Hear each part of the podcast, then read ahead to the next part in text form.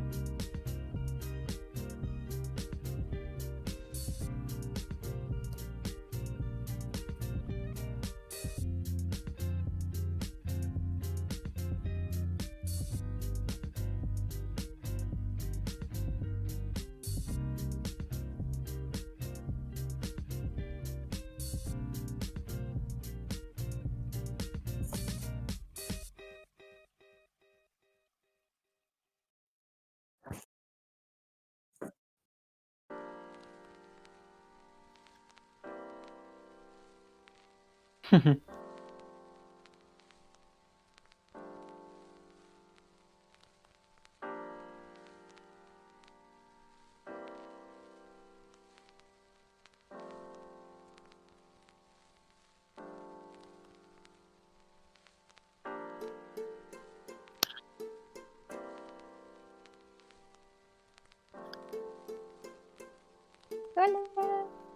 Ya. Em, mi nombre es Vanessa. Eh, en la descripción sale mi Instagram. Eh, yo soy la presidenta del colectivo que auspicia esto, Flix Geek. Y hoy es como igual un capítulo especial porque vamos a por fin tener la oportunidad de hablar de esa serie. Em, ¿Qué más? Eh, estudio en la Alberto Hurtado. Este programa, de hecho, lo auspicia Alberto Hurtado. Y em, hoy día no pudieron estar con nosotros dos invitados que originalmente iban a venir, que eran Javiera Bruna y Felipe Infante. Pero sí vamos a nombrar algunas de las series que ellos nos sugirieron, así que igual van a estar con nosotros en el corazón.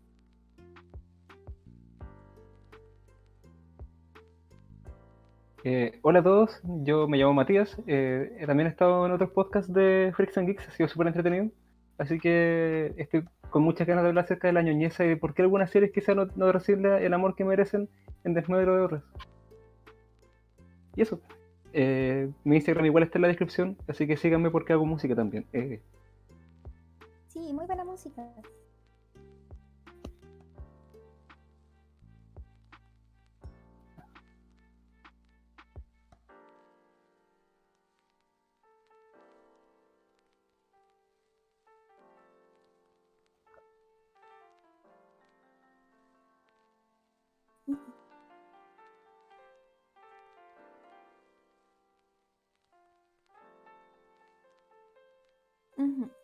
Em, voy a dar una definición así ultra mega personal porque eh, siento que para, para efectos de este podcast em, voy a considerar serie infravalorada una serie que la gente no pesca por alguna razón, eh, pero que sí debería pescar y que se da porque mm, muchas veces uno tiene prejuicios eh, con la portada de una serie, a veces como los, los mismos colores, por ejemplo con The Good Place, se ve como una serie tan feliz, como tan de alta producción, que yo entiendo por qué hay gente que como que ve que está en Netflix pero la ignora.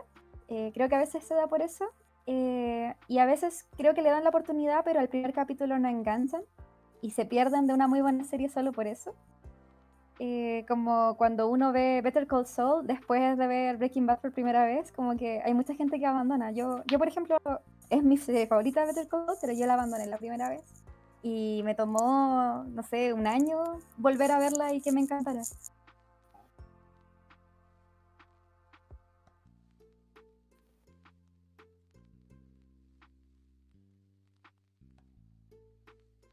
Eh, bueno, no sé, yo, yo, creo que igual hay que hacer como un poquito la distinción entre que una serie sea infravalorada y que sea inframirada, por así decirlo, porque de repente igual hay muchas series que tienen mucho que decir, pero que y, que, la, y que la gente las aprecia mucho, porque la gente las, eh, las adora, pero simplemente no tuvieron como grandes ratings. Por ejemplo, quizá como pasa con Twin Peaks un poco, en especial en, este lado del mundo, porque claro, en, Estados Unidos fue un tremendo hit cultural, pero acá como que se, se fue menos eh, eh, culturalmente relevante. Pero aún así cuando la gente la mira como que yo no he escuchado a nadie que diga así como, oh, Twin Peaks es basura. Pero todo el mundo le tiene como una estima muy alta. Yo creo que igual es eso como, entonces quizás lo que hace que una serie sea infravalorada es que no tenga, a, pesar del rating que pueda no tener, sino que cuando, en su tiempo cuando está en emisión no se le da el reconocimiento acerca de lo, de lo que trae a la mesa a nivel, qué sé yo, narrativo, o de personajes, o de producción.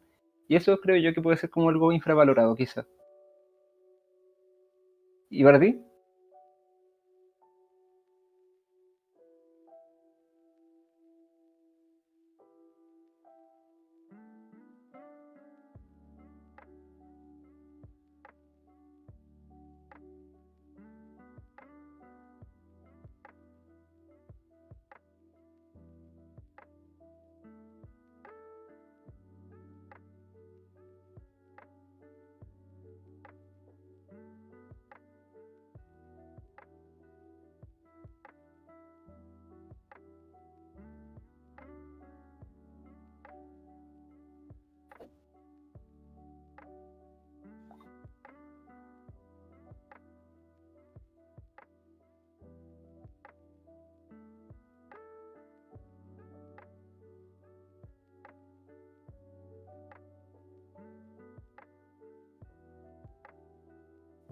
Parece que eh, tu micrófono está.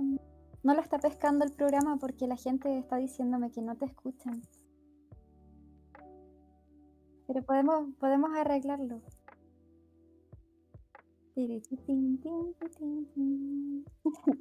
ya, por mientras voy a hablar yo. y, em, las que se me ocurrieron para hoy día son, obviamente, Freaks and Geeks, que es la que da nombre al colectivo que es una, una, serie de una sola temporada que fue cancelada, de hecho, pero es una serie donde salen muchos actores que ahora son conocidos em, y, y, yo la recomiendo mucho. De hecho, es una serie que está, el setting es en los 80, salió en el 99, el 2000, y incluso 20 años después, estamos, estamos muy viejos, eh, mi hermano la vio, mi hermano tiene recién 18 y, y, le encantó y me dijo como, no hay otras series como esta, de verdad que no hay ninguna que se le parezca. Y um, trasciende, porque para mí eso es súper importante en una serie, que, que trascienda. Y la otra importante que considero favorita es The Leftovers, como Las Sobras, que es una serie no solamente infravalorada, sino muy desconocida que está basada en, un libro la primera temporada y el resto de la serie ya es como creación propia de los eh, directores. Y así como menciono en rosa, porque creo que las vamos a nombrar durante el podcast, eh, Community es una de mis favoritas, eh, The Good Place, Daria, Atlanta y una muy mía que es My Mad Fat Diary. Esa no me suena pero para nada, esa última. no, es que es muy desconocida. sí, a mí tampoco. ¿Ahora se escucha? ¿Todo bien? Eh, a ver, no sé. Mm, que la gente nos diga. Eh, si se escucha a Daniel. Hola. Bueno, por mientras, Mati, si es que se escucha, dime tú tus series infravaloradas favoritas. Eh, ¿O la bueno, serie yo- infravalorada? Bueno, eh, yo igual quería, yo vine acá con la idea de hablar acerca de It's Always en Filadelfia, que encuentro que es una sitcom súper especial en, en cómo eh, toma el formato de la, de la sitcom, porque es algo que subvierte completamente completamente los tropos del asunto y como la, la como uno tiende a pensar en las narrativas y los personajes de una sitcom, porque siempre suelen, suelen ser como gente bonita, agradable, que son todos muy buenos amigos, pero que que en, en The It's Always Sunny siempre, siempre es como lo, es lo opuesto, como que los personajes no aprenden nada, están totalmente traicionándose entre sí todo el tiempo, son racistas, son sexistas de repente. Y ese es el chiste, es como la, la decadencia humana. Y de hecho, justo cuando estábamos partiendo, estaba pensando que quizá otra serie que yo de hecho le perdí el rastro en un punto y que siento que, much- que muy poca gente como que mira hasta el final es Code Lyoko. No sé si recuerdan Code Lyoko. Sí, muy A mí, me, a mí me, me encantaba y no sé por qué la dejé, la dejé de ver, pero ahora estaba cachando que tiene más temporadas de las que yo pensaba y que tiene un fin de la historia. Entonces, como que siento que esa es una, historia que- una serie que jamás escuchó nadie mencionando. Entonces, esa sería como otra, otra buena serie infravalorada. Y no, no sé, igual yo sí tengo la, la opinión de que de repente sí hay series que están más valoradas de lo que merecen. O que la gente les dice así como.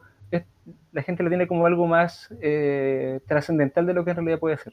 O, o de lo que fue. Por lo menos para mí, Dark no es algo tan eh, del otro mundo.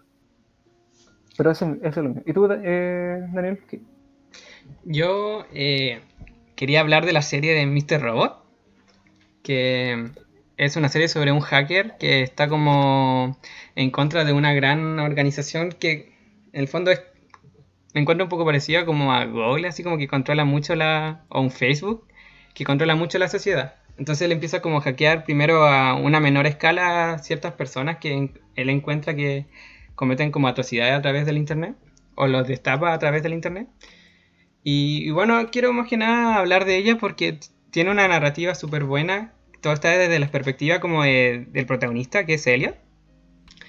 Y, y creo que después de la primera temporada la gente no la pescó mucho, pero cada vez, con cada temporada fue mejorando. A pesar de que la segunda no fue la mejor, pero después de la tercera y la cuarta yo la encontré que subió mucho de nivel. Y también quiero destacar que hoy en día con todo lo que pasó hace poco con Anonymous, o sea, en realidad fue hace como dos meses, pero este año pasan tantas cosas que pareciera que fue hace mucho, pero fue hace poco. Y claro, está como muy en boca todo el tema que toca esa serie. Y la otra serie que quería recomendar era mm, Legión, que es como una serie de superhéroes, otra más, pero esta tiene un ángulo muy distinto a las otras. Creo que es quizás la más extraña, por así decirlo, de cómo toca la narrativa de todos los capítulos que suceden, todas las cosas, como la forma en que cuentan todo. Pero tiene, o sea, a mí al menos me encanta, como que tiene una, visual, una visualidad muy, muy, muy bonita y tiene unos giros argumentales que como que me vuelan la cabeza a pesar de que muchas veces, muchas veces son demasiado locos, pero en la serie tienen como un sentido. Creo que me, creo que me desconecté. ¿Aló? Y-. Sí. Y a, a todo esto a destacar que también es de Marvel. O sea, si tomamos en cuenta que todas las otras series de Marvel o películas son muy como muy normales, por así decirlo, como una narrativa muy clásica, eh, Legión se sale de todo esto. Y tiene como su propio universo aparte, ah, igual. Así que si les gustan las series de superhéroes, yo creo que les va a gustar eso. Sí, yo agregaría, porque a mí también me encanta Legión, eh, que si a alguien le gusta como el arte, la parte visual, eh, esa serie ofrece mucho en, ese sentido, como que todas las tomas son muy bacanes, eh, muy originales, los colores son están como muy pensados, se, se siente como muy especial la serie, de verdad que no es otra serie de superhéroes. Y bueno, ¿cómo llegaron hasta sus series y cuáles fueron sus primeras impresiones? Como para qué tipo, tipo de público son. Eh, Vane, tú primero. A ver, em, las series que veo generalmente me las recomienda eh, el Pipe, que no, no, no vino hoy día, que iba a ser invitada también, pero es, mi- es de mis mejores amigos y eh, siempre que me recomienda una serie yo eh, sí, sí la veo. Soy de esas personas que me recomiendan cosas que después no las veo, pero cuando me recomienda algo sí lo veo porque conoce mis gustos, eh, entonces sé que el estándar de calidad de lo que me va a ofrecer como muy alto, muy bueno. Entonces yo le creo cuando él me dice que vea una serie. y él fue el que me recomendó Community, eh, The Good Place también, Atlanta, y, em, que también se las recomiendo a ustedes, por supuesto.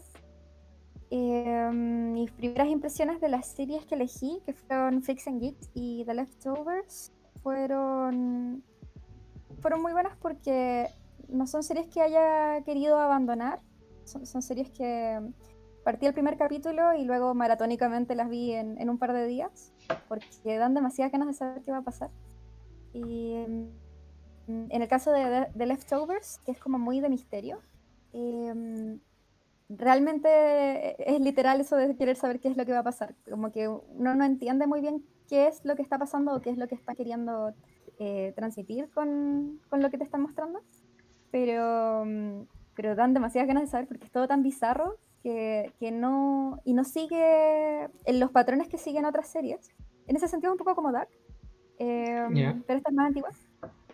Eh, que de verdad como que, que, uno necesita ver el capítulo siguiente y el siguiente y el siguiente. Y Freaks and Geeks, eh, sí recomendaría verla como en orden, pero... Mm, y, y, sí la considero como para todo tipo de público, pero siento que igual como que apela un poco a la nostalgia, porque como es eh, todas las acciones se desarrollan en los 80.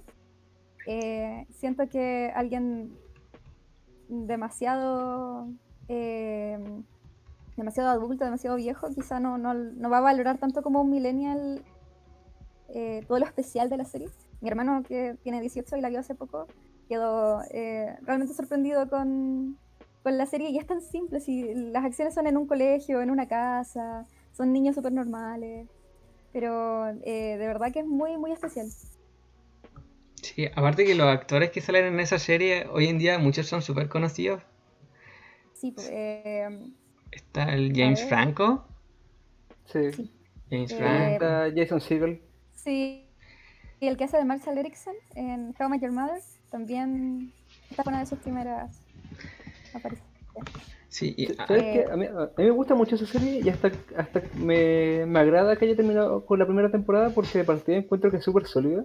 Encuentro que es una serie de que desde el principio tiene como súper claro los personajes que tiene. Porque de repente pasa mucho que uno tiene una serie y los, como que los escritores se mueven un par de capítulos, como un ratito, en sacarle como el rollo o el jugo al personaje que tienen y, y definirlos bien.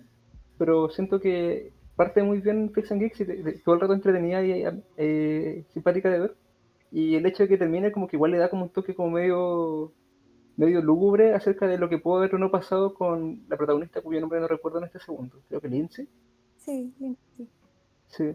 Sí. Porque de, de hecho, eh, como no sé si esto cuenta como un spoiler para una serie que tiene como 20 años, pero hacia, hacia el final de la, de la temporada ella con su amiga se escapan y se van a un concierto de los Grateful Dead, sí. como, a- como a seguirlos por el verano. Y te- el plan original para la primera temporada, o sea, perdón, para la siguiente temporada, era que ella, ella despertara como una ambulancia. Como, como una, una situación como muy, como que algo salió muy mal. Entonces como que después de leer eso, como que siento que le da como un toque como de, como de melancolía al fin de, de esta serie, que, que tiene como, se trata como mucho del coming of age y del envejecer y, el- vivir en los 70, 80 y el hecho de que de que una chica como que es adolescente se vaya así una, una banda y con un futuro incierto le da como un toque un, un poco lúgubre y que a- por lo menos a mí me gusta como el canon queda tan abierto Sí. Es como, de hecho, esa, esa decisión eh, en relación al personaje, porque ella es, es como la más brillante, es como súper inteligente dentro del grupo de amigos, eh, irse a un concierto en lugar de irse a la universidad es... eh, da, da mucho desarrollo de personaje después. Y el director quedó tan triste con no haber podido desarrollar estos personajes que eh, hay entrevistas donde dice que todo lo que ha hecho después ha sido como un poco de representar qué hubiera sido de ellos. uh dije Sí. Y a los actores los mete siempre en las cosas que hace también. claro Ya, Mati, ¿y tú de tu serie? ¿Qué destacarías de su infravaloramiento? Bueno, yo llegué a, a Excel Wilson y de hecho recién este año, que tiene muchas, porque como que caché que estaba como súper eh, en alto en ciertos como gru- canales de que veo como de repente hacen análisis de serie y cosas por el estilo. ¿Aló? ¿Me caí? ¿Aló? Yo- sí. te escuchamos. Ah, ya, ok. El internet creo que está un poco penca lo siento. Eh, pero a lo que iba es que, bueno, yo llegué este año a Isol with Sony, que tiene como 10, 12 temporadas, yo voy en las 6 recién. Eh, y lo que me gusta es que es una sitcom en que todos los personajes son lo opuesto de lo que tiene que ver ser una sitcom. Porque, por ejemplo, en, uno tiene como personajes como Friends o How I Met Your Mother, que todos son como súper buenos amigos, son súper cercanos, siempre se apañan. Y son gente como, son gente bastante como, o se presenta como gente buena, que no son sexistas ni racistas, y son como súper eh, igualitarios en muchos aspectos. Por lo menos no son como negativas, no sé, no los muestran como personajes negativamente sexistas, aunque Ted Mosby lo es en muchos aspectos. Eh, pero por ejemplo, en, en It's Always todos los personajes son lo peor que pueden llegar a ser. El primer capítulo se trata acerca de que no pueden estar molestos porque su, su nuevo guardia, que es negro, eso les complica, hizo que el bar fuera como percibido como un bar gay, lo cual, lo cual también les complica a todos. Y por eso dejen de ganar plata. Entonces, todo, todo, el tiempo de la serie eh, evita generar como moralejas o momentos en que los personajes pueden avanzar y, y, madurar, sino que siempre se trata acerca de mostrar gente que son alcohólicos, son malos amigos, se traicionan, son sexistas, son racistas, son muchas cosas, y nunca, y no, y nunca te los pone como en, en alto. Sí, aunque y entiendo por qué mucha gente, yo creo que la serie es infravalorada, porque mucha gente la vería y no, no la seguiría viendo. Se aburriría o le chocaría mucho este tipo de presentación de personajes. Pero yo creo que sí vale la pena el hecho de que te toque gente tan, tan extremadamente mala porque te pone en contexto lo, a lo, lo, idealizado de los otros personajes que uno topa, se topa en sitcoms. Mati, ¿tú harías como el paralelo con The Office? Que también como que te muestra como casi irónicamente todas las cosas negativas. Eh, la verdad nunca he visto The Office, como, como, que siempre, siempre la he tenido pendiente porque sé que todo el mundo la, la ama y que, y que, y que por lo menos en Estados Unidos es como igual un icono cultural súper grande, pero no tengo cómo hacer paralelo porque no la he visto. Pero... Por lo que acabas de decir, por lo menos, como que me suena que te podría gustar. Sí, sí yo... hecho, eh, la tengo pendiente hace mucho tiempo, pero nunca me he dado el tiempo, porque igual tiene muchas temporadas, creo. Sí, yo igual la he visto harto ahora en Comedy Central, que la dan en el cable. Y yeah. la encuentro súper buena, al menos como la forma en que está grabada de un falso documental hace que te sentáis como muy adentro de la oficina con los demás personajes. Al final como que la cámara termina siendo otro personaje más y no sé, a mí me encanta al menos el personaje de Michael Scott, el protagonista, que uh -huh. es demasiado gracioso así la, la estupidez que hace o dice a veces. Pero igual uh -huh. tiene como un lado humano, no es como solo un Homero Simpson, como decían en los comentarios recién. Eh, que hablaban de que. Ah, vamos a leer los comentarios. Y Salwinson en Filadelfia tiene un humor tan estúpido que no logra darme risa. Me da rabia, como la estupidez de Homero Simpson. Claro, es que eso puede ser porque eh, es muy fácil que te dé rabia ver gente que es así, pero igual la, lo, la gracia es que los personajes son, ellos sin darse cuenta, el chiste que se cuenta. Ellos no son los protagonistas ni los héroes de la historia, sino que son la gente de la cual se ríe la serie. Y, y, entiendo completamente cuando la gente le choca, porque a mí, de hecho, antes que como que me hiciera clic este, esta forma de leer la serie, igual como que al principio dije así como, ¿por qué a la gente le gusta esto? Son, lo, son la peor basura. Pero, de, pero después como que vaya entendiendo y, y, de hecho igual como que algunos, person algunos personajes, en particular Charlie, que es como este, el meme de Pepe Silvia, Pepe Silvia, eh, Charlie Day, el actor. Yeah. Eh, este, este personaje como que, se, como que es como el más abusado por la historia constantemente se hacen referencia a que lo, lo, abusaron sexualmente cuando chico y sus amigos lo hacen hacer como el trabajo más asqueroso del bar. Por eso estos tipos son amigos que son dueños de un bar. Eh, y siempre tengo que hacer como el peor trabajo, entonces como que él tiene como una, una, capa de bondad a pesar de todo esto y tiene como ciertos talentos, por ejemplo, es como extrañamente bueno para tocar piano y componer música. De hecho, en un capítulo hacen un musical que es brillante. Eh, entonces, como que uno agarra como cierto cariño a los personajes, pero nunca, nunca piensas, esta gente es buena, esta gente, yo tengo que apoyar a esta gente, sino que se trata de ver, es como ver casi videos de fails en que tú quieres que a la gente le pase algo malo. Claro. Tú, tú, uno, uno, por lo menos yo veo It's Always Sunny y digo, ¿cómo estos tipos van a destrozar su oportunidad de hacer algo como la gente? O cómo la historia se va a reír acerca de estos tipos tratando de, entre comillas, alcanzar como el sueño americano, pero de la peor manera posible. Porque siempre tratan de instrumentalizar al resto y terminan siendo ellos los lo que salen trasquilados. Claro. Pero sí, bueno. de rabia a ratos. y bueno, de sus series infravaloradas, ¿hay algunas otras series que se les parezcan? Como encuentran ustedes, así como mencionaron The Office. Mm, pucha, yo. con lo mío no sé si encuentro con algún paralelo, porque como les digo, no he visto The Office y como que todo el objetivo de, de It's Always Sunny es ser la anti-sitcom. No- no- porque, porque Community es, en, cier- en cierta medida puede ser como parecida en que ataca como el concepto de sitcom, pero es más una meta-sitcom porque trata de condensar todos los tropos y hacer como lo suyo pero distinto y hacer, y hacer luz de que, de que es una sitcom y la gente como que de repente se talla al respecto o se pasea por otros géneros de películas o acción. Eh, pero It's Always Sunny trata de ser la anti-sitcom, los personajes no son agradables, no hay situaciones como con las que uno se pueda relacionar, no hay moralejas y no hay ni- en ningún momento un punto de ganada para esta gente.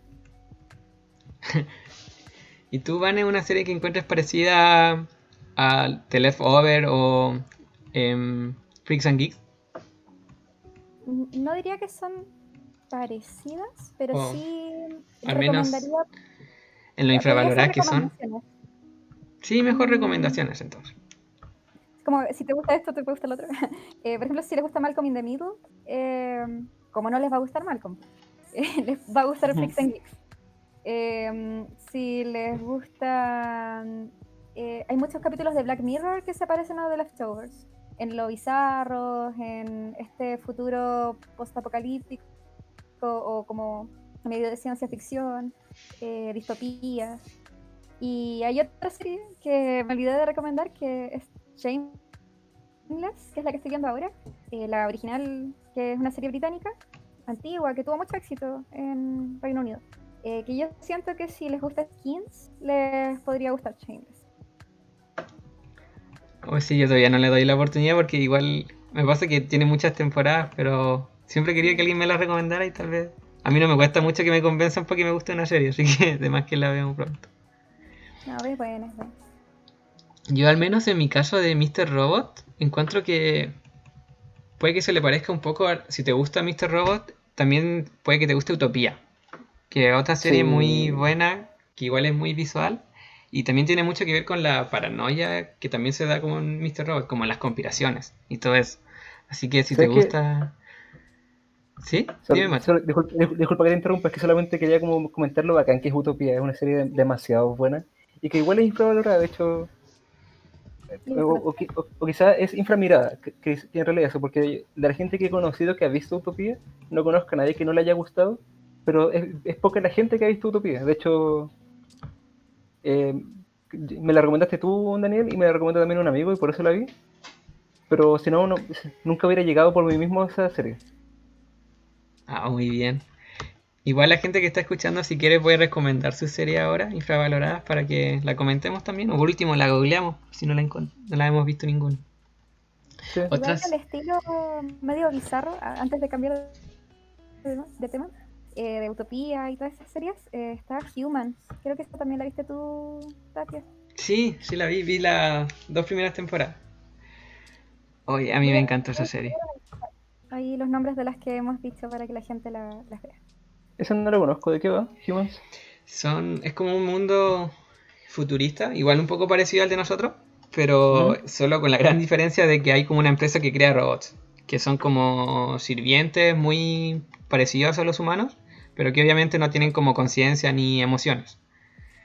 Y sucede que uno de esos robots que va a una de las casas eh, empieza mm, como a presentar emociones humanas. Y ahí como que se empieza a destapar como toda, quizá una especie de conspiración que hay, porque igual hay más robots que están despertando al mismo tiempo. Y habla un poco como del tema de qué es lo que nos hace humanos y no sé, a mí me encantó todo ese rollo. No, no quiero hablar más porque sería como empezar con mucho spoiler. Pero es 100% recomendable igual si te gustó, como decía la Van. Sí, o Westworld. Si les gusta Westworld, les puede gustar Humans.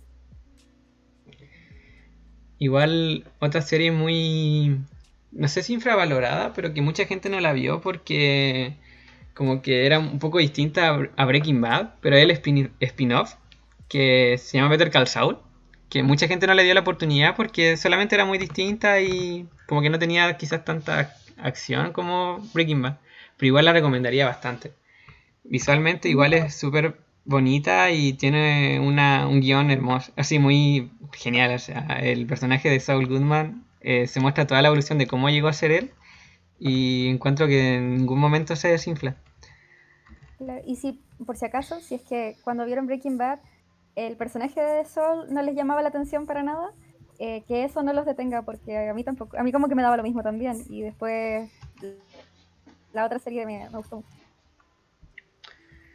Igual, Sí, o que- sea, dale, Yo con Better- Call Saul solamente he visto capítulos sueltos de la temporada más reciente porque un amigo es muy fan de esa serie, entonces los vimos cuando yo estaba en su casa. Y a pesar de que a mí, de hecho, me- como que me gustó Breaking Bad, pero no- después que terminó no necesitaba más y me da un poco lo mismo eh, so- el personaje y todo el tema, como que no quería verlo así me da flojera. Eh, aún así, habiendo visto capítulos sueltos de la última, de la última temporada que salieron, eh, tengo que decir que es súper buena, súper entretenido. No, no me convenció, por lo menos a mí, de, de verla desde el principio porque qué paja. Pero de experiencia de ver un capítulo por sí mismo funciona caleta, es súper entretenido. Y la A- veces- de volver a ver algunos personajes. Sí, o sea, o sea, la, la- la verdad como que, de hecho yo cre- creo que soy de- estoy en la minoría de gente que quedó bien servida con Breaking Bad, como que no, nece- no necesito, para, para sentirme como contento con el universo, no, no, no dije así como, oh sí, voy a ver Better Call Saul. Y ahora cuando vi El Camino, que salió, que fue la secuela de Breaking Bad que sacaron, como que la, vi- la vi y la encontré como, eh, como que podría haber vivido el resto de mis días sin verla. Sí. Sí, ent- entonces como que no necesito como, por lo menos yo no siento que necesito como volver a visitar a Gustavo Fring o qué sé yo, pero no, pero la, la serie es entretenida porque las situaciones que tiene son interesantes y eso hace que valga la pena verla, aunque sea de repente un capítulo suelto por aquí y por allá. Igual otra... Sorry. Ah, no, habla tú. Sí, me, me acordé cuando dijiste de que creo que va a salir un videojuego que tiene como protagonista. ¿En ¿Qué? serio? ¿En serio? Sí. No sé, no me acuerdo cómo se llama. ¿Y cómo va a ser? Hace poco que salió un tráiler. Oh, lo voy a buscar. Tengo que buscarlo. alguien en los comentarios puede después decir. Eso es muy extraño. Yo, yo, de hecho, justo cuando estábamos hablando de Gustavo Fring, como que me, me acordé de que el, el mismo actor aparece en The Voice, que no sé si uno podría decir de alguna serie infravalorada porque yo no he visto a nadie que no le guste. Ah, Pero quizás es, menos- es- es menos Sí, conocida acá porque, porque poca gente tiene Amazon, por lo menos acá en Chile, conocí poca gente con Amazon. mm. Pero el, el actor que se llama Giancarlo Esposito eh, es, aparece también en esa serie y es genial. Eh, de hecho, hace un, hace un rol medianamente similar a Gustavo Fring, como el tipo serio que es como súper inteligente y que tiene como un plan para todo. La, la otra serie que iba a comentar el Felipe que no pudo llegar, que me gustaba mucho es, eh, creo que ya la mencionaron, Parks and Recreation, que igual me gustaría comentarla harto porque también está muy relacionada con otra serie que eh, no sé si está infravalorada, pero que yo con la Van la, la hemos visto, que es The Good Place. Esas dos series encuentro que tienen un humor muy parecido y que, al menos por lo particular, igual me encanta. No sé, lo que... que pasa con eh, que- que quizá lo que pasa con The Good Place es que no está infravalorada, pero es muy fácil juzgarla antes de verla. Em, pero yo rescataría mm, que, considerando que es una serie igual moderna y todo, eh, tiene muchas cosas que la hacen muy especial y mm, que lo que yo más disfruté de la serie fue el, punto de vista que ofrece el director con respecto a la vida y la muerte. Entonces, claro, The Good Place eh, no es mucho spoiler, pero eh, trata de el concepto de qué es un good place, qué es un buen lugar, qué es para nosotros un, un buen lugar y, y por qué, y, y un poco desafiar ese concepto. Sí, a mí me llama mucho la atención de que puedan hacer una comedia sobre la filosofía, porque tiene muchos conceptos que son súper densos, pero igual logran darle como un giro de comedia que no sé cómo lo harán, la verdad. es... Así que si te gusta la filosofía, yo creo que igual te va a gustar. Y si no te gusta, cree que, créeme que igual puede que después te guste después de verla. Fue- Fue medio enredado lo que dije, pero después de verla yo creo que les va a gustar la No, filosofía. y, ay, y lo otro, lo otro es que tiene muy buenos plot twists. Y cada, cada temporada nunca cae la, la calidad de las series. Siempre se queda arriba y siempre te sigue sorprendiendo y tú piensas que ya como que no pueden salir con otra cosa que te vaya a sorprender, pero siempre, siempre, siempre sube. Sí, sí, de verdad tiene muchos giros. No sé de dónde se le ocurrieron todos los giros. La, la historia yo le había dado como una temporada, como, como mucho, Pero después con todos los giros que dan, lograron cuatro temporadas súper buenas, finalmente, que están todas en Netflix, por cierto, por si quieren verla. ¿Viste una emisión? Porque yo no la he visto, entonces, de hecho, como que muchas veces me apareció como el póster en Netflix y he dicho así como, oh, esto parece una, comedia, como cualquier, como una comedia de mucha alta producción, como cualquier otra, como media dramática. Entonces no me ha llamado la atención. Pero si le ponen tantas tantas estrellitas, yo creo que sí le, le- le- le daría lo que merece. Sí, muchas estrellitas. Y la otra, la otra serie de Parks and Recreation, que igual mencioné, eh, yo destacaría mucho el humor que tiene, que siento que es como la serie más alegre que he visto. Como que voy a estar muy deprimido y veía esa serie y te sube el ánimo por, la- por las nubes, según yo. Eh, la primera temporada no es tan buena, pero después la segunda sube mucho de nivel. Así que si le quieren dar una oportunidad, eh, dénsela porque no se van a arrepentir. Aparte, Esta serie... No, no, dale, dale. dale. ah, no sé, a mí me encanta, por ejemplo, el personaje de, de Ron. El que está ahí en la imagen, en la esquinita de abajo. Que no sé, lo encuentro demasiado gracioso. Es como el estereotipo del hombre macho, por así decirlo, pero le dan un giro que, no sé, me, me da mucha risa. Igual está por ahí Chris Pratt, que es el que está en las películas de Marvel, pero cuando no, todavía no era famoso y estaba como más eh, no tan en forma y ahí igual verlo en en su faceta graciosa es, no, yo creo que es uno de los personajes que más se destacan. Y bueno, También sale la, la niña que sale en Legión. La mala. hoy no cachaba cuál. Ah, sí, ella, sí. Sí, también su papel es muy bueno. Buenos actores. Eh, yo iba a decir que mm, de Parks and Recre- Recreation, que a esa me la recomendaron. Y me dijeron lo mismo que tú acabas de decir, como la primera temporada no es tan buena, pero deberías seguir viéndola. Y yo lo intenté, pero no pude pasar de los primeros capítulos. Porque Sí. me, me pareció mala, como que sale Leslie, eh, que es la protagonista, que es eh, Lee Pollard, y su personaje es muy alegre, muy alegre, muy positiva y es muy productiva y como que no, no la encontré graciosa y yo pensaba, estoy viendo una comedia y no me está dando risa y la abandoné. Pero después, Oh, después la volví a ver y me gustó mucho. Y creo que lo rico es que tiene, tiene su sello, tiene hartos personajes, hartos diálogos eh, y hartas situaciones tan eh, como eh, propios de la serie que después de verla, ya uno terminó de ver todas las temporadas, creo que son como cinco, y uno anda por la calle y no sé, algo te recuerda a la serie. Y, y vas empezando a valorar con el tiempo los especiales que eran, no sé, una canción que salía o una escena que salía, y no se te olvidan más, po. Entonces, la verdad es que sí le agarraba harto cariño con el tiempo. sí, nada, 100% recomendable. Acá en los comentarios dicen, no sabría si decir Good Omens es bueno o no, pero si tienen ganas de un Armagedón moderno y humor bíblico, tienen que darle una oportunidad. Está en Amazon y en uTorrent.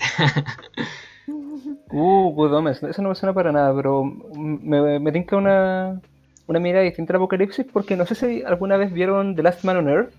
Sí, Sí, vi el piloto. Oh, la- qué basura, qué basura. yo no pude seguir viéndola. E- Sí, era yo igual la encontré fome. Es que eh, to- todo el marketing y el concepto se trata así como, oh, este tipo en- que está solo en el fin del mundo. Y dije así como, oh, eso va a ser interesante, va a ser como, me imagino, qué sé yo, eh, soy leyenda pero divertido y, y explorando un personaje a la larga, tiene potencial, pero después se aparecen un millón de sujetos y son todos insoportables. No, yo no pasé el piloto, la verdad, no. Que el- vi el piloto y no me reí ni una sola vez. Y era- decía que era una comedia. Fue como, ya, no. La tuve Es que que. Yo siento que sería inter- interesante hacer como una comedia en que alguien está solo en el fin del mundo, porque eh, podría ser igual como un poco dramática o, o más densa de repente, pero igual hay como cosas que podrían ser divertidas acerca de estar como solo en el fin del mundo, ¿cachai? Pero el hecho de que la, la serie se echa para atrás con su propio concepto y nombre al final del, primer capítulo, y, que sol- y lo único que hace es, es hacerlo más y más con- mientras avanza, lo hace insoportable. Sí, esa es una serie que yo no recomendaría. Pero sale una, una chica, una de las protagonistas, cuando ya él no es el único hombre sobre la Tierra. Y es la que hace la voz de Mabel en Gravity Falls. Oh, ¿en Como por si eso les sirve un poco de motivación, por si quieren verla. O, o- o vean Gravity Falls. De hecho, sé que justo estos días estoy viendo de nuevo Gravity Falls. Estoy terminando la segunda temporada. Y puta que buena. Eh, eh, yo, eso sí, no, no sé por qué he estado- es como muy de pasada que la menciono, pero es simplemente una serie muy buena y muy sólida. Gravity Falls. Sí. Sí, pero no- según yo no está infravalorada, es súper No, conocida. nada. Eh, Está, está terrible bien valorada porque es una serie que es buena y merece que la gente le, le dé el reconocimiento que consigue. Oye, Vane, dijiste que tú habías visto My Mad Fat Diary o no? Solo la. Eh, Ah. No, no, sí, la, la vi entera. Es de Ah, esas series que cancelaron o que, no sé, tienen dos temporadas nomás. Ah. Eh, um, esa serie es muy desconocida. La- voy a escribir la- el nombre. Eh, es de una chica, una adolescente. Eh, creo que británica, digamos que es británica, porque de algún lado de Europa es, y habla inglés. Ella tiene como muchos problemas como de salud mental.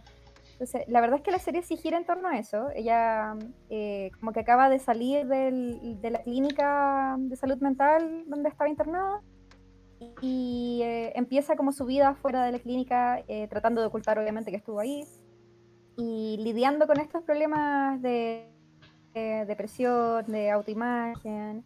Pero la serie es muy buena porque es muy cruda, eh, el humor es muy negro, eh, la, música, si les gusta el Britpop, eh, eh, como Stone Rose, ese tipo de música, la serie tiene una banda sonora impresionante, muy, muy, muy buena. Eh, entonces, eh, si les gusta Skins, esa onda como de ver series británicas y que tengan un elemento musical, eh, esa serie es como perfecta. Ah, Otra serie que no quería olvidar mencionar, que ahora igual está, llegó a Netflix y que primero empezó con YouTube, con la versión premium que tuvo un tiempo de stream, que es Cobra Kai, que ahora la subieron a...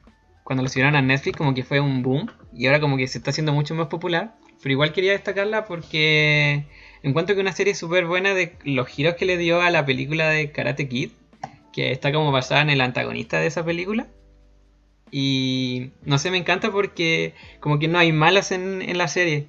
Tú no sabías a veces, como en todas las peleas que hay, porque es una serie de karate igual, no sabes como de quién estar par, de, de parte de quién estar. Y no sé, me encanta cómo está contada, así como la comedia que se da, por así decirlo, eh, combinada con esa acción. Eh, no sé, me encuentro que está súper bien grabada y que es como en un ratito se, se te pasa volando un capítulo. No son muy largos, duran como 20 30 minutos. Así que si, está- si quieren verla, está en Netflix igual. Bueno, así que ahora le voy a poner atención porque como estaba en YouTube Red, como, ¿quién se hace una cuenta de YouTube Red, loco? Sí. sí, pero menos mal que ahora está en Netflix, así que si quieren verla. Bueno. Siento que la gente que hizo esa serie como que enganchó mucho con el argumento de Barney en How I Met Your Mother de que de que, se- de que el rubio era el, el protagonista de Karate Kid. Ah, sí, pues verdad, ahí fue la primera vez que la mencionaron. Yo creo que de ahí sal- surgió la idea. Es muy probable, porque no sé si alguien habría hecho como esa, esa lectura antes de... Ya, bueno, y ahora pasando al tema más adelante, eh, momento un poco hater o polémico, ¿cuáles encuentras que son las series, cuál, cuál encuentras que son como series sobrevaloradas? O incluso pueden mencionar series más conocidas que han robado cierto elemento de sus series para que dejen de darle tanta bola quizá a Netflix o qué sé yo. Yo creo que este es el momento protagónico del Mati. Eh, Yo no, o sea, no ninguna. a, a mí, lo, a mí lo, lo único que se me ocurre cuando hoy en día la gente habla de series eh, sobrevaloradas, para mí es Dark. Eh, por, por lo menos yo no, no, no seguí viendo Dark después de la primera temporada, porque no enganché en absoluto y encontré que era muy obvia, encontré que era extremadamente obvia y, y aburrida en algunos aspectos, porque constantemente, por ejemplo, si aparece un personaje que pueda ser como medianamente siniestro o relacionado con la trama principal, eh, te aparece este buang, como un, un sonido como muy sacado de- del soundtrack de Inception o de Interestelar. Y eso lo, lo encontré como, oye, tontito, este, esto es importante, pon atención, tontito. Y eso me molestó, Caleta. Simplemente me, me repelió mucho eh, cómo se trabaja eso, el- como el misterio. Y también me molestó el hecho de que los personajes no son personajes, son como trozos de cartón que la, que la trama mueve porque los mueve y les pasan cosas. Entonces, eso simplemente no, no sé por qué eh, no sé por qué enganchó tanto. eh, pero no sé, quizás le, le debería dar una oportunidad al resto de la serie. De hecho, justo hace poco me pillé un video en YouTube de un canal muy que respeto mucho, su opinión, eh, sobre Dark. Y quizás valga la pena verla completa para no ser tan hater como quizás. Pero no sé qué opinan ustedes de Dark. Yo a mí la Yo verdad, vi solo la primera temporada. yo la vi, a a mí me, me encantó el- la serie en sí, aunque igual siento que está un poco más sobrevalorada en el ámbito de, de que dicen como que, oh, esto estuvo muy planeado desde el principio y en realidad, ahora que lo dijiste así como los personajes de cartón, igual tiene sentido de que sea tan fácil hacer como todo la- el enredo de genealógico que hacen ahí en la serie, porque claro, son personajes que al final están como predestinados a tomar ciertas decisiones, que a veces uno incluso no, no le encuentra tanto sentido, pero sí, a mí igual me, me gusta en todo caso, no sé si está sobre, tan sobrevalorado, pero bueno. Eh. Sí, igual es Netflix, como que por eso yo creo que igual fue tan eh, un boom tan grande. Bueno, yo ahí me pongo, pongo medio hater con, con Netflix porque me molesta mucho que uno recomienda series como nosotros en aquí y si no está en Netflix la gente es muy floja como para ver la serie, no, no está dispuesta a bajarla, a buscarla, qué sé yo. Y mm, al final terminan consumiendo lo que ofrece Netflix nomás porque este top 10 de lo más visto en Chile, o las recomendaciones que yo encuentro que son siempre las mismas. Entonces, Mm. eso, ahí yo me pongo hater. Sabes que de hecho ahora mismo me voy a meter a ver qué está recomendando Netflix hoy en día como los más como el trending.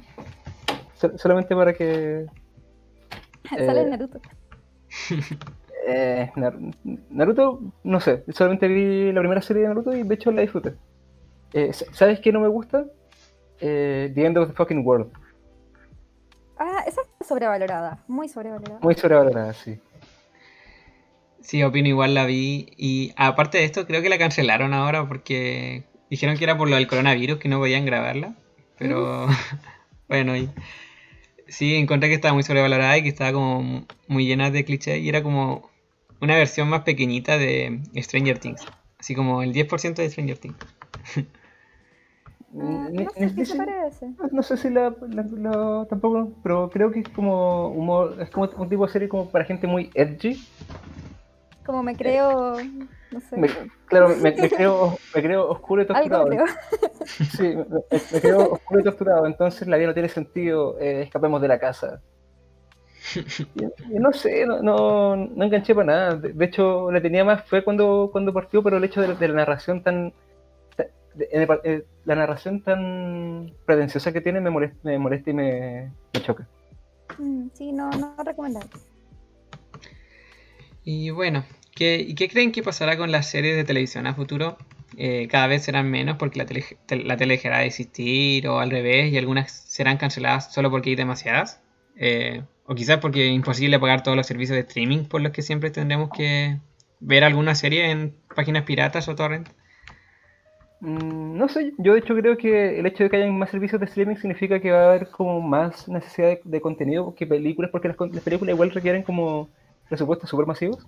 Entonces uno, con menos presupuesto puede hacer un- una serie, una miniserie, y eso y de repente se puede hacer más interesante. Y creo que el hecho de que hayan tantos, tantos servicios de streaming va a generar mucho más, eh, mucha más variedad de contenido. Por ejemplo, va a haber más, más series como Fleabag. Estos días igual he estado viendo la nueva serie del creador de Regular Show, que se llama Close Enough, no sé si lo habéis cachado. Oh, no, no la subieron, sí. Ahora la subieron a Netflix y es una serie que Netflix financió todo el tema. Y es súper entretenida, de hecho es un humor muy parecido al de Regular Show, pero más para un público adulto que ya creció de, y ya no está mirando Cartoon Network, sino que ahora está mirando series de Netflix y que, te y que te llega más, por ejemplo, el hecho de que tenéis como 25 años y vais a carretear por dos horas y está hecho bolsa. Y esa es la talla. E- Esa es como la historia. Y es súper entretenido. eh, yo encuentro que vale mucho la pena. Y también, bueno, eso permite que hayan series como Final Space, que la primera temporada fue muy buena. Es muy buena. La, la segunda Oh. temporada no me, no me enganchó, pero Final Space, la primera, es muy buena. Ah, sí, yo soy, me pasó lo mismo, no enganché con la segunda, solo vi el primer capítulo de la segunda, creo. Sí. Ay, yo la disfruté. Ah, no tenía y- expectativas. Una serie sobrevalorada que se me había olvidado mencionar, que, que igual la mencionan en los comentarios, es The Walking. Dead, que igual está muy sobrevalorada. O al menos en su momento lo fue. Como Sí, que tenía muchas visitas y tenía mucho rating y, y después con el tiempo se fue desinflando cada vez más. Según yo tiene un muy buen piloto, pero Sí, después ya que- en la secta, como que, claro, cambiaron muchas cosas, estaban matando personajes que ni siquiera en los cómics habían matado y no sé. Fue El, el... cómic terminó hace no mucho. Sí, Yo, lo- yo lo terminé hace.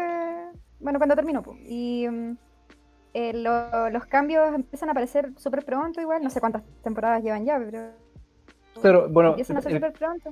ahora, ahora van como 10 temporadas de The Walking Dead y de hecho ahora va yéndose al final de la serie. Y, y como el primer cambio como notable, notable que tiene es el hecho de que en el cómic el, el arco de la granja es algo súper cortito, como que están ahí un par de, como dos volúmenes y se largan, o, do- dos- de- o dos cómics. Pero la serie fue una temporada completa y eso fue por temas de presupuesto en realidad, porque para la segunda temporada les subieron la cantidad de episodios y les cortaron el presupuesto a la mitad. Mm. Entonces eso como que igual le hizo mucho el desarrollo de la serie, por eso como que ahí ya empezó como a tanquearse el concepto. Pero no sé, yo, yo la verdad disfruté de Walking Dead el tiempo que estuve enganchado mirándola, después yo la dejé de ver porque me, me aburrió eh, el- la constante inquietud de que siempre va a pasar algo y va a ser terrible, siempre va a pasar algo y va a ser terrible. Yo la dejé de ver cuando salió esta serie de Fear of the Walking Dead. Sí, Como por esa época la dejé de ver. sí, de hecho yo, yo, yo me acuerdo que vi la primera temporada de Fear the Walking Dead y no recuerdo nada. No recuerdo absolutamente nada. Igual, igual, de supongo que hay, hay series que pasan sin pena ni gloria y eso es mejor para todos. I- Igual otra serie que se me olvidó mencionar era La Casa de Papel, que esa sí que encuentro que está muy sobrevalorada. Al menos mucha gente la ve, todo el mundo la ve. Incluso la misma gente que la ve dice que no es tan buena. Así sí, yo- que yo creo que soy de esa gente porque la disfruto, pero yo sé que no es tan buena.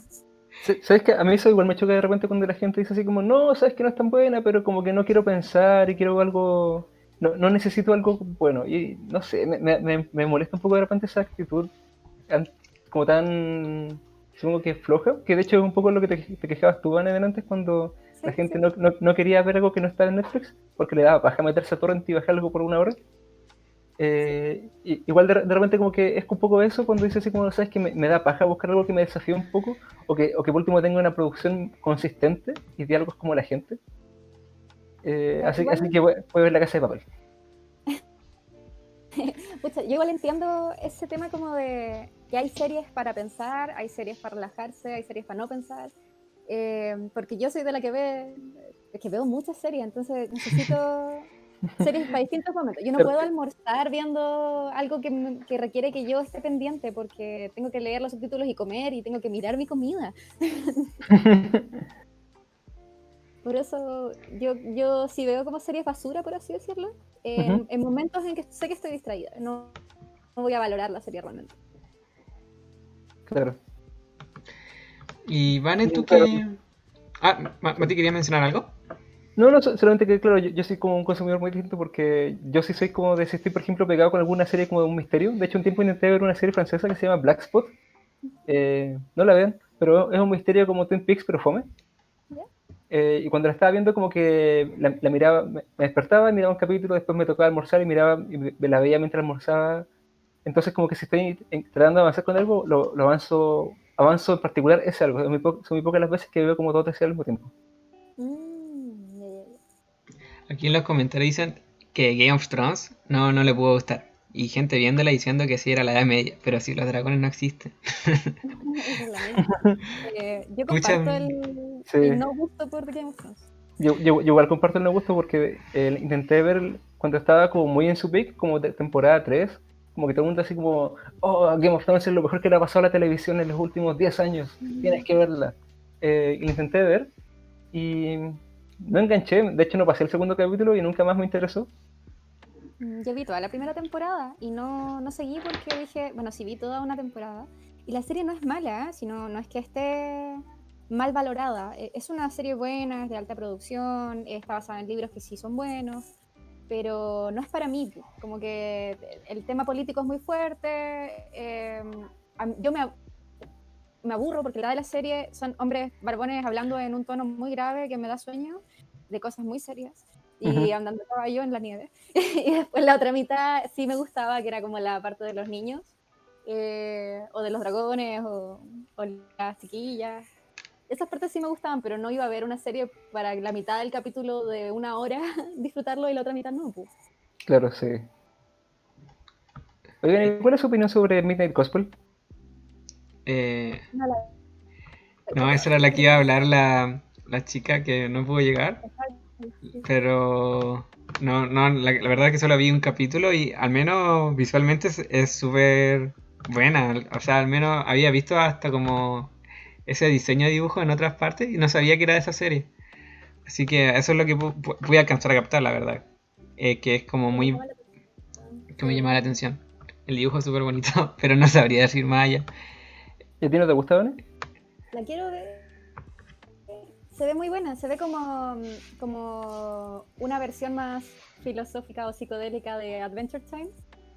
Eh, o sea, a mí, lo que me gusta es como el concepto y eh, la ejecución, porque en realidad eh, todo, todo el diálogo, o sea, todo el concepto es como el protagonista conversando con distintos personajes. Y estas conversaciones son extractos que agarran de. bueno, Duncan Trussell, el creador de esta serie y de Adventure Time, tiene un podcast que son capítulos de dos horas, dos horas y media de repente. Invita, qué sé yo, a sus amigos famosillos, a su mamá, qué sé yo, gente, gente de su vida. Y entonces, algunos de estos capítulos que más le gustó, como, le gustaron como a él, o que te- eran como interesantes, recortaron las partes como más simpáticas o que tenían como una, li- una linealidad, porque igual es como mucho divagar, eh, y lo convirtieron en capítulos de 20 minutos, media hora, y eso, eso después lo, como entre comillas, lo orquestan con visuales. Y es- eso es lo que hace que sea como tan particular, porque es una conversación que a rato es pretenciosa, a rato es como súper... eh, bueno, yo es como muy de una burbuja, porque en, particular Duncan Trussell es un tipo con mucha plata, que puede darse el lujo de vivir, pasar todos sus días fumando marihuana y, y meditando y yendo a retiros, a retiros budistas. Eh, solamente, entonces, eh, como que mucho de la, de la serie acerca de cómo, de, de su de cómo él medita y cosas por el estilo, como que él hablando de, ese tipo de cosas que él hace. Entonces, como que rato es, chocante lo pretenciosa que es, pero no deja de ser entretenida y yo, intelectual. es claro, es como muy intelectualoide. Pero aún así creo que es una buena serie, no, sé- no sé si es como la mejor serie, pero una buena serie. Y creo que tiene potencial para eh, lo, que, lo que implica lo que podría ser la segunda temporada que van a hacer. Porque siento que va a dar un... eh, que el objetivo de toda esta pretenciosidad y pseudo-intelectuali- pseudo- pseudo-intelectualidad que tiene es que el personaje dice así como, oye, esto es como súper tonto. En realidad como que estoy siendo súper pretencioso y tengo que madurar. Creo que ese es el, es el arco al que va. Esa es mi predicción. Ojalá. Uy, Entonces, entonces véanla, porque igual tiene de repente buenos puntos en que uno agarra como buenos como trocitos de filosofía que pueden servirle a uno. ya definitivamente la, la voy a guardar en mi lista. ¿En dónde está todo esto? ¿O está como en. Torrent? Ah, está en Netflix. Sí, y Torrent. Pucha, yo vi el primer capítulo en una página así como... Eh, Cuevana. Pero ya la voy a ver en Netflix.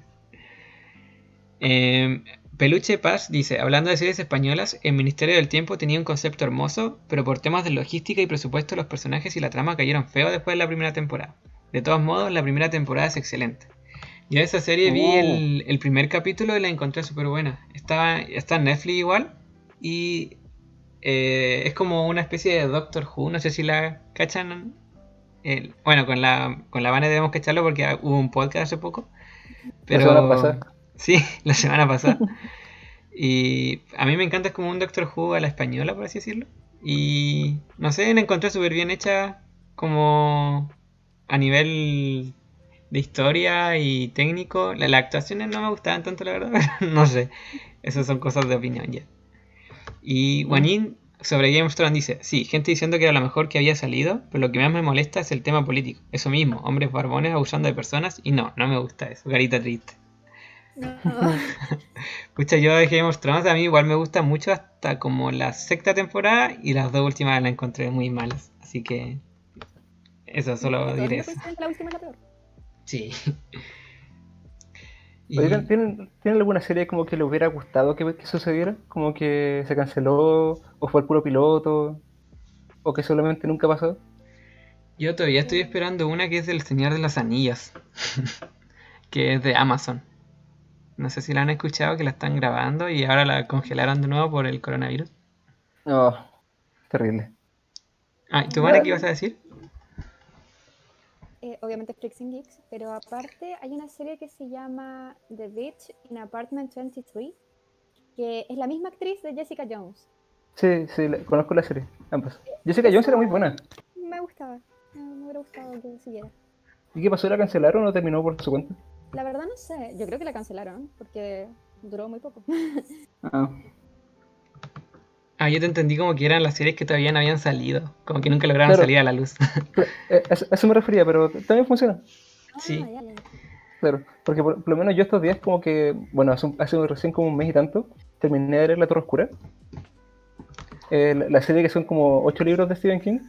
Y, y caché que después del bodrio de película que salió el 2017, Sí. eh, se estaba- estaban haciendo, iban a hacer un piloto para Amazon. Y Amazon pasó este año por toma de, producción y plata y coronavirus y bla, bla, bla.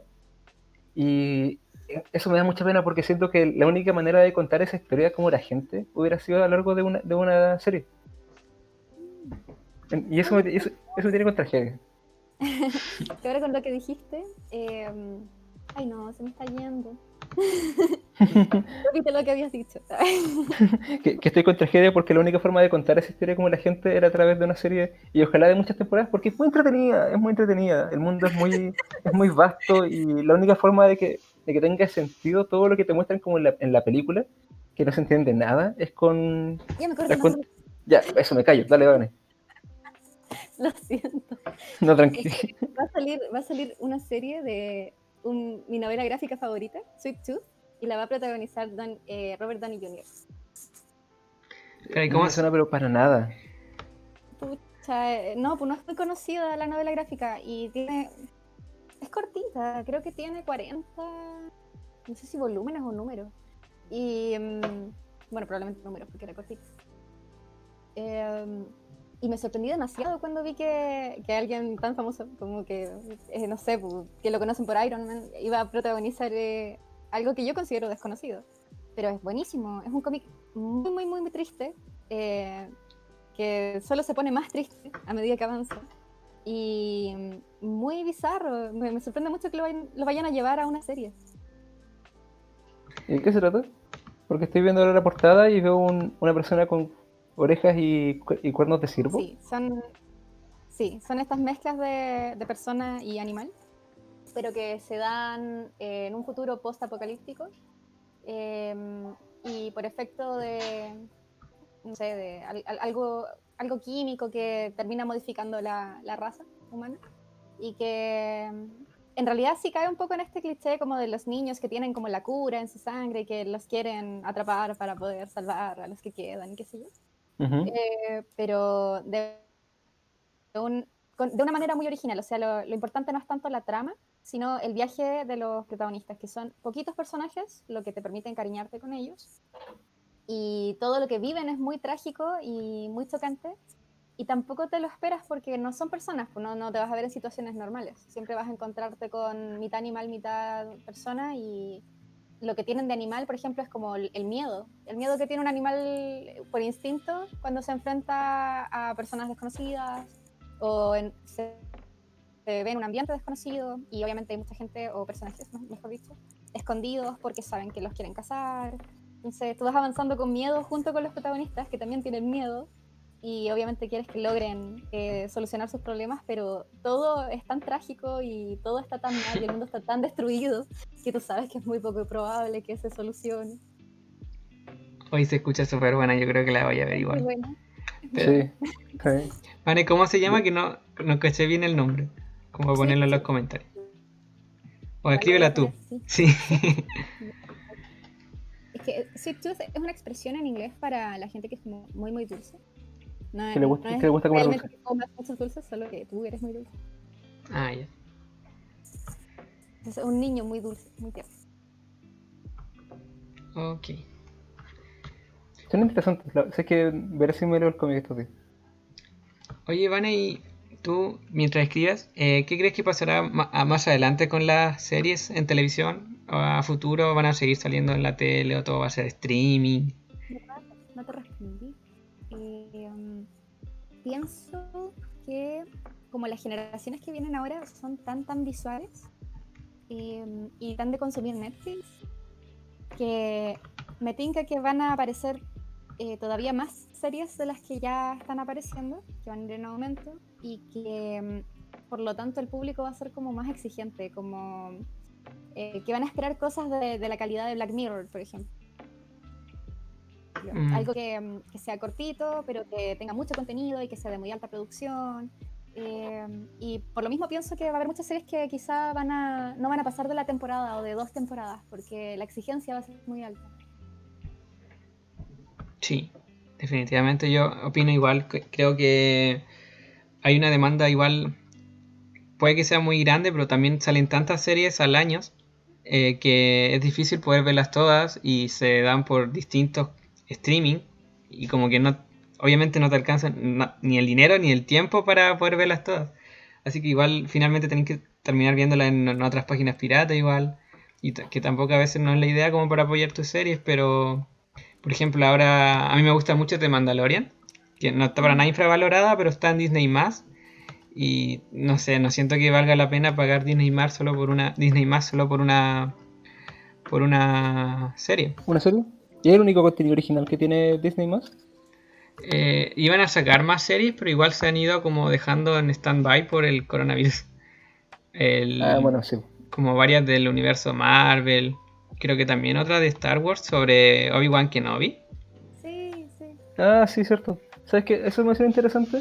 Eh, a mí me gusta, encuentro a, a las series del universo Marvel, encuentro que la mejor que hicieron fue Daredevil, temporadas 1 y 2. Uy, sí, igual está muy infravalorada esa serie, según yo.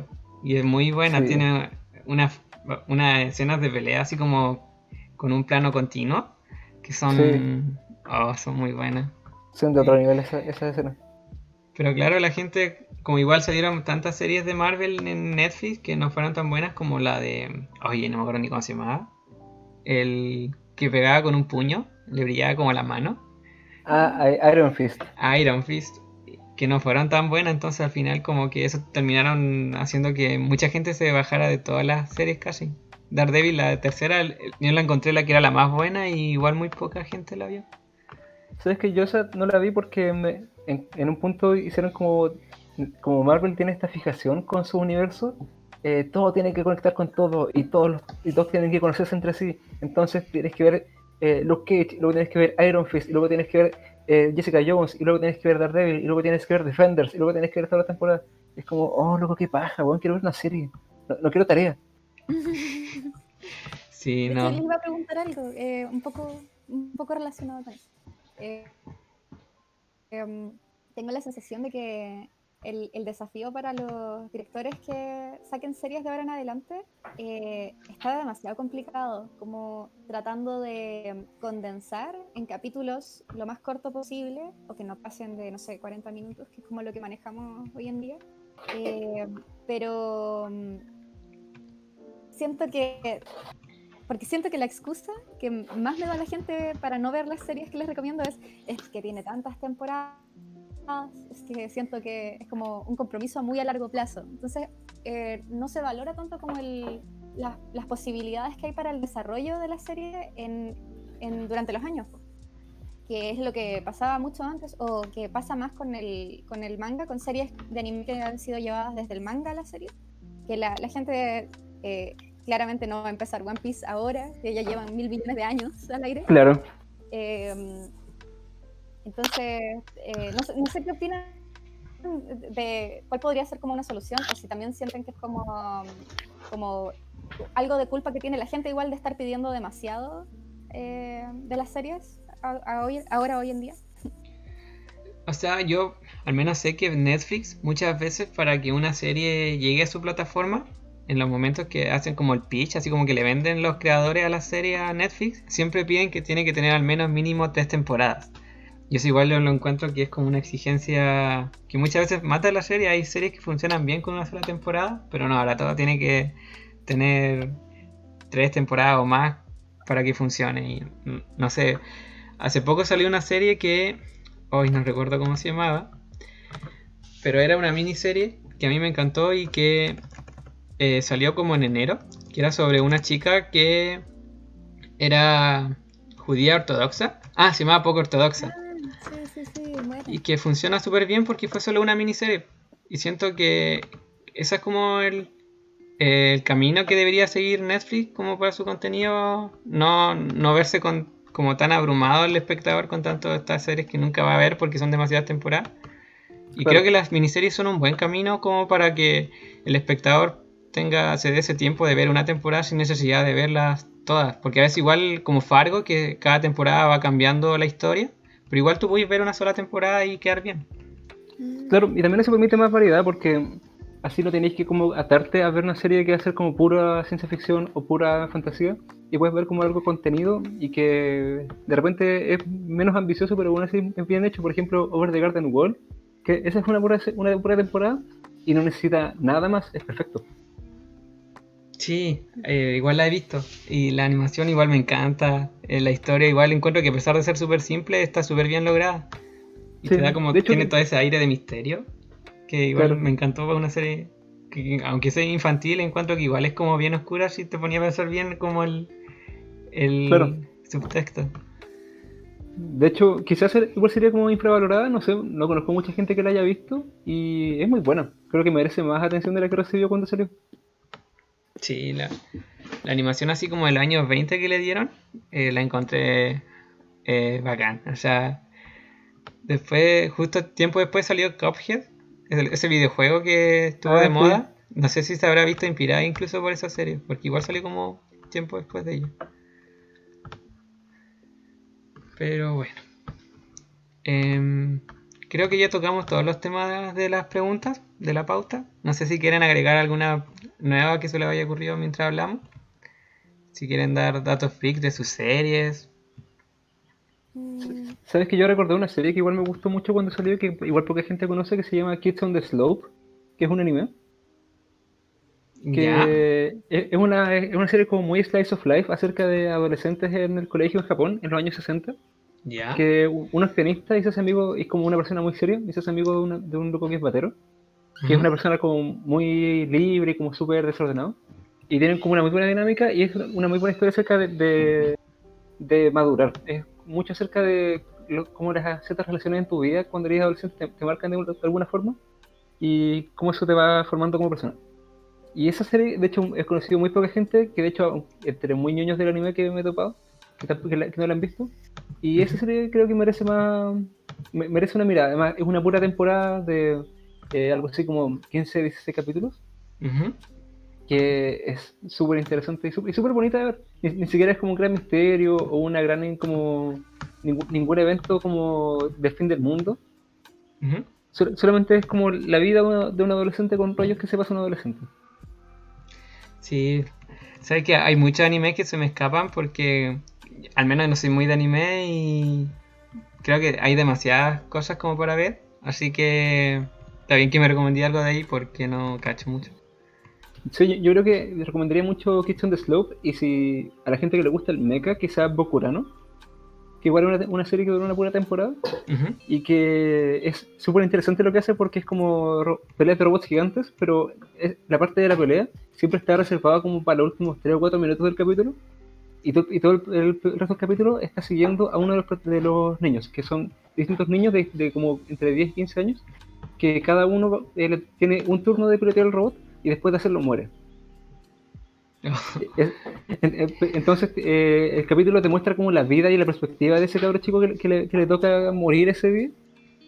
Y es más un, es más un desarrollo de, de personajes y situaciones que un anime de combos y patadas. Y igual es súper bacán. Además, el opening es muy bueno. Ya, Bokurano. perfecto. Ya, yo también les voy a vender una serie antes de que termine. O sea. Em, pero es la serie que ya les estoy recomendando desde el inicio, pero no les he dicho el argumento, que es eh, The Leftovers, que significa las sobras y es una, una metáfora de esta como segunda venida de Cristo de la que tanto habla la gente religiosa, pero no es una serie religiosa, para nada. Eh, toca el tema de los cultos y de las creencias y todo eso, pero solamente porque mm, eh, un día de la nada, un día muy X, desaparece el 2% de, la población del mundo. Eh, y no se sabe por qué, simplemente desaparecen. Y quedan las fotos, quedan las pruebas de que existieron y todo. Y todo el mundo queda como en esta, este periodo como de pe- penar un poco la muerte de los seres queridos que desaparecieron y no saber ni siquiera por qué y por qué ellos no y los otros sí y así.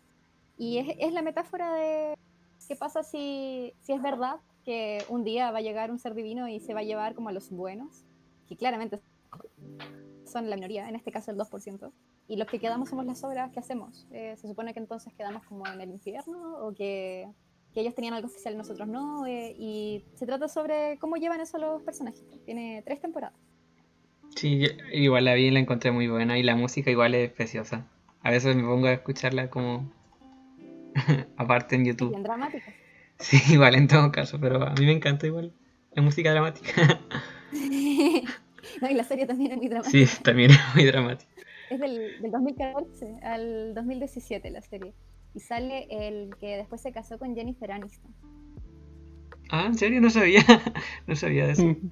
La- Sí, nada de la a vida de ella le gusta mucho la, la serie. Entonces, él cuando le pedía ayuda a ella para ensayar como sus líneas de- del guion, ella le decía que no, porque no quería spoilearse, porque como están de misterio. Oye, que alcanza es que me interesa. ¿Y alcanza a terminar la historia o la cancelan y se queda ahí nomás? No, si termina, termina súper bien. Tiene Sí. un buen final con yo. Excelente, excelente. Porque es, fr- es frustrante eso, porque de repente una serie eh, encuentra un buen punto de parada y resulta que la cancelan, o como que justo dejan un cliffhanger gigantesco y te quedas ahí para siempre.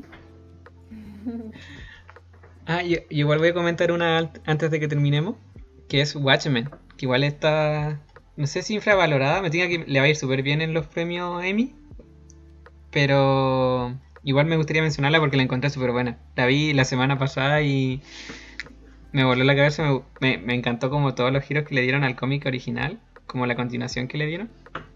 No sé, Mati, tú igual la viste creo, ¿no? ¿Qué opinas? Sí, yo, igual la vi este año y me gustó Caleta. Me encuentro que es una, una continuación súper buena de, de la historia de Watchmen. Eh, mu- mucho más aterrizada de lo que fue, eh, por ejemplo, el cómic. que hace- igual hace unos años salió un- un- una versión secuela de Watchmen, pero con los cómics de DC y es estúpido. Ah, Eh, como, como- No como cachaba que, como que pierden, echan- como que pierden completamente todo el objetivo de lo que quería decir Watchmen. Y de hecho, entonces, esta nueva serie, a mí me gusta, Caleta, encuentro que de hecho la, la producción es súper buena y la historia que tiene es súper interesante. Igual a ratos como que se pierde un poquito como el eh, de, de para dónde iba la- la- el cómic original, pero eso no quita que sea muy bacán, es muy entretenido. Que yo, encuentro que es como una versión más actualizada porque igual los temas que tocan, incluso se adelantó un poco a todo esto del Black Lives Matter, porque también toca Claro. to- como toma el tema del racismo en Estados Unidos. Igual siento que está súper bien verla como en la actualidad, como para ver, porque eso por ejemplo la, ya un poco de spoiler, la matanza que pasa al principio, que le hacen como a los afroamericanos en un pueblo. Sí. Eso de verdad sucedió en Estados Unidos. pues. Yo pensé que era como que lo habían ficcionado ahí en la, en la serie, pero de verdad Sí, pasó.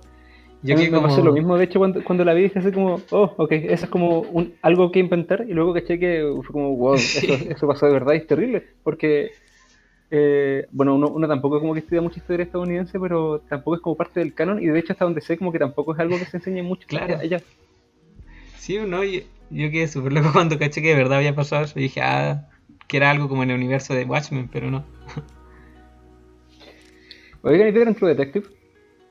Sí, vi las tres temporadas, pero la verdad las dos y la tercera no me gustaron tanto. Pero la ¿Fueron primera la encuentro.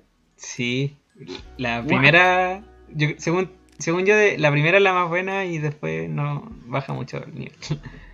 Sí, Pero la primera, primera- sí o Yo vi la primera y me fascinó, entonces dije así como, oh, la segunda va- quizás igual sea interesante, fue terrible. Y no tenía idea que había una tercera temporada en qué momento. Sí, salió, no sé si este año o el año pasado, pero salió hace poquito.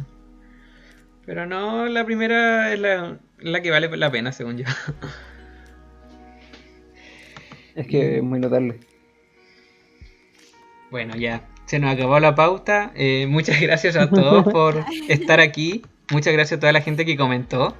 Eh, espero que hayan quedado con algunas series para ver esta larga, larga cuarentena que se viene.